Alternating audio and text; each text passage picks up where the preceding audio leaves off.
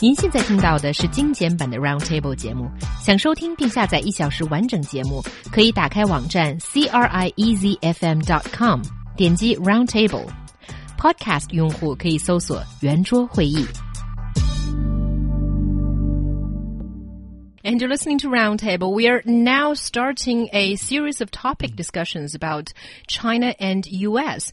Every year, CRI News Plus Radio holds a cross-Pacific dialogue titled From University to the World to enhance communication and exchange between college students from China and other countries. This year's event will be unveiled in Shanghai later this week when students from China and the US will be discussing about their life, their dreams, and their values. So Roundtable is also launching a mini series about China China and the US. And instead of focusing on political issues and bilateral ties, we're going to start from smaller things. And today, it's how Chinese students can blend into American society. Now, the U.S. higher education has attracted millions of Chinese students each year. China is already U.S.'s largest source of international students. But whether or not these students can fit in is another question.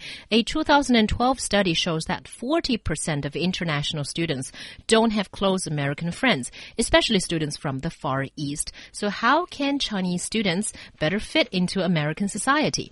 美国大学的教育吸引了成千上万的中国学生，在2013 三到一四学年有二十七点四万名中国学生来到美国读大学，这比前一年呢增加了百分之十七。但是如何融入美国学校和社会，也成为了海外留学生面临的最大问题。So, do you think that this is a problem? I think it is a problem when you're not making your money's worth. Okay, cheapskate as I am. Basically, when you've spent so much money, you go to a different country and not only do you want to get the degree, you want to get the culture, take it in as well. And how can you do so? It's about mingling with local people. And if you're just focusing on your studies, you know, applaud to you, that's a good thing too. But you can't just do that. You need to like speak to local people and as and, and make friends with them. And it's said really easily here as a Chinese student who used to study in the US and the UK. I know it can be pretty hard. I think what you said about the languages, obviously that's very important. But I think you're right. It's it's it is difficult to become accepted in a different culture. I think, and to actually say that you have friends from that country, for example. So, uh, and this has been found to be a bit of a problem with some Chinese students who are in the U.S. Let's have a few facts and figures. Mm. The, the sort of numbers we're talking about are 274,000 Chinese students who went to the US for higher learning in the 2013 to 2014 academic year. That was a 17% increase from the previous year, and they contributed $26.8 billion to the US economy, which is a sizable sum of money. So there are some things which people should consider if they want to try to blend in with Western culture.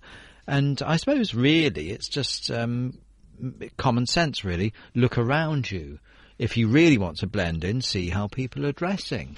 Uh, do you look like they look when it comes to the, the sorts of clothes you're wearing? It depends how much you want to blend in and how much you want to retain your individual cultural identity, obviously. Yeah, that is true. I remember when I first went to a foreign high school actually back then, and I immediately sensed that there was a difference because I had short hair, I was wearing glasses, and I was a little bit chubby, and I'm still all of those things, no. but I have long no. hair.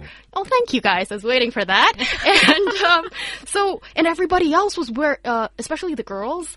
I think um, Western people mature earlier or something, and then they're like super fashion conscious, and then a lot of them had boyfriends, and I was not, didn't know anything about that. So just to give you a brief picture of how different you can be, but it's really important to, if you really want to blend in and then maybe start with the looks, there's at least dress in a similar way and try to talk to them, but the, these things can only succeed when your English is of a okay level, right? Mm -hmm. And so I think there's preparation to do. Yeah, and yeah. I think it takes a lot of extra effort because, you know, realize that not everybody is obligated to accept you into their homes or families or society. You know, not everybody is obligated to be extra nice or friendly to you, even though a lot of people are. But I think it's important to remember that you have to be the one making an extra effort, not necessarily the other party. That's wisely put because I didn't know that. I didn't understand that. I used to think, well, I was like 17 back then, I think, and I used to think that Okay, here I'm going to use that really annoying phrase for you, Mark. International friends. That's, you know, Why, that- 国际 why is 友 that 人。 annoying? Why is that annoying for Okay. me? I've never s- had a problem with that, have I? Okay, maybe some people think it's really pretentious or something. In Chinese, we call it 国际友人 in, in China. And then for some reason, they're all painted with these like really friendly faces and they all want to know about China and they all want to talk to you. But actually, when you go to the States or you go to the UK, there's nobody who's gonna like, um, uh, just just say hi to you or really want to know you. You need to make that effort. And then I think that was the first fact that I, that was like a bit of a shock to me. And then I realized that in order to make friends and in order to blend in, you need to do a lot of things. That's very good, actually, the last thing you said, because it reminds me of some advice that I was given about two days before I came to China to live and work. And it was actually a British born Chinese friend's father told me. In um, in not very good English, but you know he never he never learnt very good English. Right. But he said he said when you get to China, say hello to people. And I found that to be incredibly good advice. And I've been doing it for the last seven and a half years. Like if I'm, even if I'm just walking the dog or something and someone's given me a bit of a funny look as I walk past them, maybe they've never seen a dog before. I don't know. but um, I just say, ni hao. And suddenly the whole face changes and they smile and they say a couple of words. It happened to, uh, to me this morning when I was walking the dog, in fact. So that was extremely good advice simply by saying hello to people in their own language. Um, in America, if you did it, I mean, I don't know what would happen. If you did it on the subway in London, people would look at you as though you'd gone insane. No. Yeah. To actually speak to anybody on the subway would be a, a major breakthrough in human communication, as you both know, because Yeah. you've both been on that uh, that rail system. No one talks. Yeah, it's uh, the British have their own, let's say, quote unquote, problems. I think there's, there's actually a documentary. I forgot if it's a BBC documentary featuring the little, the little weird pet peeves of British people. One of them being never talking to people and never wanting to know anybody. You know, things like that. But Well, that's right. Um, although I must say that because I've been saying hello to just about anybody I see in China for years, and it gets a very good response always. Um, I've started doing it in Britain now. If I was out, I was out um, for a, when I was there in July. I was out for a run, Right. and I was just running across through the countryside and saying hello to people walking the other way. And, and but the, it was the same thing: a smile and and people should talk to each other more. You know, really. So it was all thanks to my British-born Chinese friend's father that who gave me that really good advice about how to fit in in China. Okay, and how to fit in in America? I think if you try the same thing in New York City in the subway, maybe you'll be, you know, getting that stone wall, uh, poker face reaction more or less. But if you go to, let's say, Iowa, you know, the Midwest Yes. of the, ah, that's uh, of, different. Yeah. uh, United States, then you'll probably get a really warm response. But still, just don't stop trying. I think that's really important. Context is everything. I've never done that on the subway in Beijing. It just doesn't seem right. Maybe that's because I'm from London, you know, because of what happens there. But that doesn't seem right to say hello to complete strangers. on, now, that seems weird. The, the next That thing they seems like expect you to stalker. say is that, do you have any money to give me or Yes. something like that. But if you do it when you're out walking the dog or something, or walking in the park, and there's some people there uh, coming the other way, and they look over, Yeah. Oh yeah, it's uh, it does work in that context, but it is contextually dependent and not something I would do in the subway. Yes, I think that's one thing. And also, um, apart from you making that effort to break the ice, to get to know people, there's also more preparation you could do, I suppose, because, okay, back to my own story again. I'm just so self-centered. I can't no, we'd stop. love to hear your story because you're a Chinese student in the U.S., Yes, right? You were. yes, you've, you've been through this process. Okay, you guys are feeding to a gigantic ego. you guys are gonna, you know, oh, we have time. feel, feel feel sorry later. Anyway, so I remember going to the U.S. and I really wanted to chat with other classmates. And then I thought, hmm, what should we talk about? I grew up in a culture uh, watching 黑猫警长, so Black Cat Sheriff, that uh, animation. hmm, would they understand what I'm talking about? No. So, um, I went home, watched like some Bugs Bunny and other, uh, supersonic and other kind of, uh, it's not even, uh, animation, motion pictures, and try to figure out certain topics that could be shared with my peers. So I went in the classroom prepared the next day, and with my limited English I had at the time, I think we managed to speak a little bit. And then I was not a complete silent uh, weirdo to people. Well, So that that's, that's what you think. But you see, American adults, which is what students are, generally don't watch Bugs Bunny cartoons. I think you should have watched Friends or Sex in the City or um, the uh, the Letterman show or something like that. To be honest, Well, I was really young back then. well, I thought we were talking about eighteen. Well, oh, okay. I my my own history is a bit like here and there when it comes to uh, experience in the U.S. But I don't mean to insult you. I'm, I'm just saying that there does seem to be a tendency for people of uh, what was considered to be an adult age in China to still enjoy things like cartoons, whereas that has been put behind their Western contemporaries. These, Oh, certainly. When it comes to high school, when it comes to teenagers, I think you need to be prepared for that you might get insulted They're because looking- they're meaner than well, adults. But they're looking ahead to more grown-up stuff instead of looking back to childhood oh, things. Oh, certainly.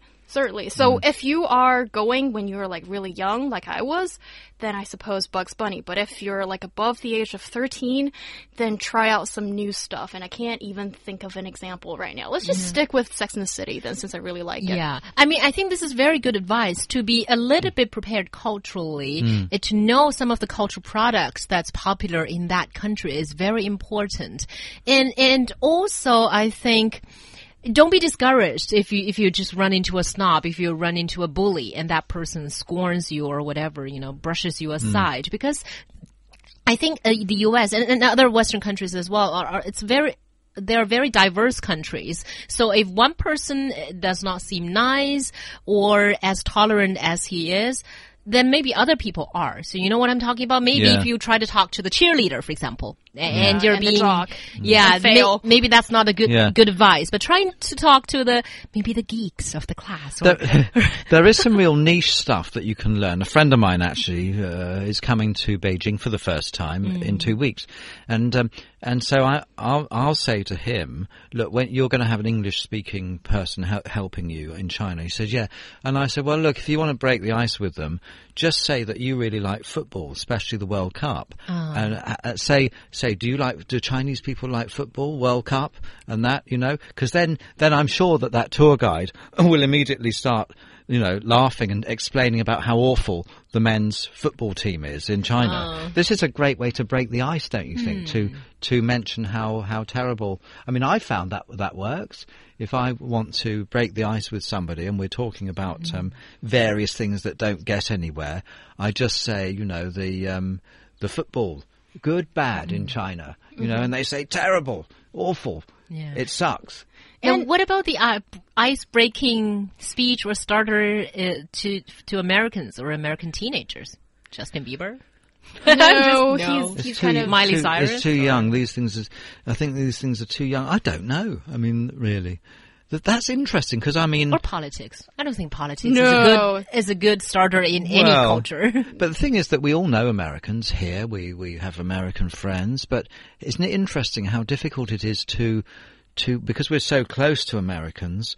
I mean, particularly British people. It's hard to identify mm-hmm. what those important things are because we just sort of take it for granted. It's not rocket scientists. Uh, ba- basically, what you do is when you're in the same classroom, find out some common topics that could be related to today's class or maybe gossip of someone or, you know, complain, complaints towards teachers or, you know, a lot of like small things. I think you can, you can use it as the, uh, the icebreaker. Yes, I think the other thing is to be open-minded about things. You know, if you have a, we've mentioned politics. If you have a particular views about anything, you know, be prepared to listen to the other person's point of view as well. Um, and uh, whether it's on entertainment or sports teams or whatever it might be, I think a sports team is a very good idea. You know, I mean, I find as well, so many Chinese people that I meet in China support Manchester United, which is an immediate uh, point of common reference for us. It's not my team. I mean, I, I'm a, a London uh, Arsenal supporter, but it, uh, but again, that generates a lot of interest. Sometimes, if I'm in a taxi, for some reason, the subject of football will come up, and if I say Arsenal, either the taxi driver th- does the thumbs up or says Manchester United. Ah. You know, it seems that there are these common frames of reference.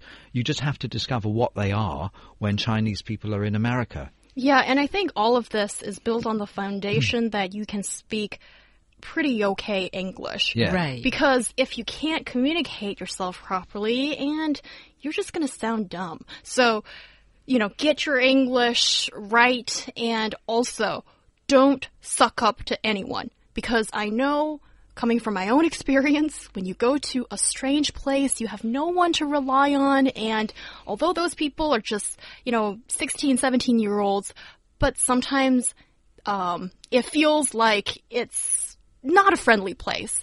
And it's very easy to be a servant to certain people. And because you only want to join in i can totally understand that gen- uh, teenager mentality but if you do that you're going to be stuck at the bottom of the food chain. So don't do that and still get the uh, suck in more culture and language is really important.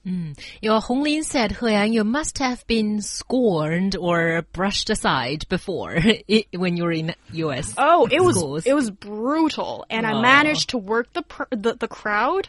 I managed to get uh, minority friends first. They were the ones that opened arms to me first, and I cherished that. And then I gradually worked up the food chain a little bit. And I never bullied anyone. Was or was in that team when I was working up the food chain. So I think it's pretty brutal as a teenager in the US or in the UK, but there are ways to handle it. And I can give you tips if you WeChat us. Well, and you and you do you do speak with a almost I think hundred percent American accent. I mean, um, I'm not American. Maybe Americans might hear some something else, but um, to me, you've assimilated American speech patterns one hundred percent, and that must have been part of your process of assimilation. And you worked very hard for that, and bravo, He Yang. Thanks.